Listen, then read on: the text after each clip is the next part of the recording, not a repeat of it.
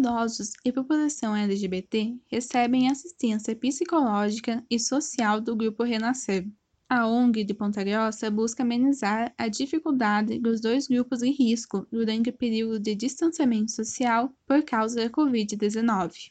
Antes da pandemia, o atendimento à população idosa acontecia no Centro de Convivência no bairro Nova Rússia. Agora, a assistência é feita pela internet, como explica a coordenadora do Renascer, Débora Lee. Então, assim, o Grupo Renascer, ele está realizando o, os trabalhos junto a essa pandemia, assim, via online também, com os idosos, a assistente social, a advogada e uma educadora social. Então, elas estão fazendo videochamadas online, estão fazendo os live com eles. O Grupo Renascer mantém ainda atendimento psicológico aos participantes, distribuição de máscaras, cestas básicas, e ajuda no cadastro para receber o auxílio emergencial do governo federal e o cartão Comida Boa do governo estadual também estão entre as atividades de apoio realizadas pelo grupo. As máscaras foram doadas pela ONG SOS Pandemia e pelo projeto Brasil Sem Frestas. As cestas básicas foram montadas com apoio de voluntários.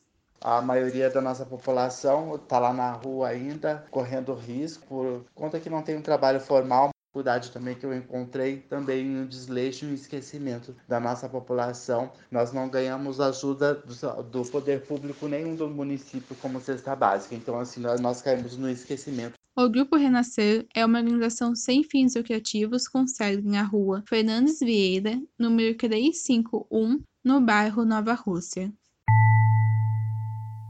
O boletim da Prefeitura de Ponta Grossa do dia 7 registra 337 casos e 3 mortes por Covid-19 na cidade. O boletim da Secretaria de Saúde do Paraná registrou 1.530 novos casos e 31 mortes pela doença. Ao todo, o estado tem 33 mil casos confirmados e 837 mortes por Covid-19. O boletim divulgado pela Prefeitura de Mafra, cidade de Santa Catarina, registra 46 casos na cidade, sendo 35 recuperados e nenhuma morte pela doença. Eu sou Daniela Valenga e esse foi o Boletim Covid-19 Informação contra a Pandemia, uma produção diária do curso de jornalismo da Universidade Estadual de Ponta Grossa.